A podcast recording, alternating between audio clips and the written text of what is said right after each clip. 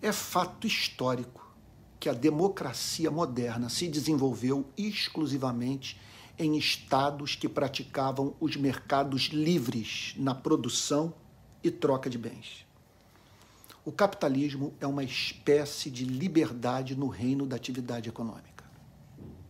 O capitalismo, entretanto, não tem respostas para muitas perguntas.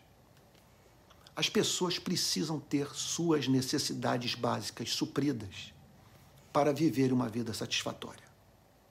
Para que atinjam suas metas em vida, precisam estar alimentadas, vestidas, abrigadas, educadas e terem alguma espécie de seguridade de saúde.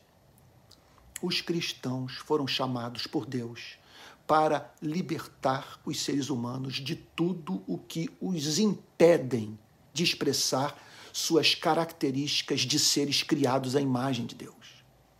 Como esperar que homens e mulheres entregues aos suplícios do pauperismo, destituição, exclusão, privação, vulnerabilidade contribuam para, por exemplo, as artes, ciências e literatura? Como negar a dimensão política desses males. O capitalismo permite que poucos tenham muito e muitos tenham pouco. O sistema não funciona de modo equânime. Produz riqueza. Mas para quem? Em que condições? A qual preço?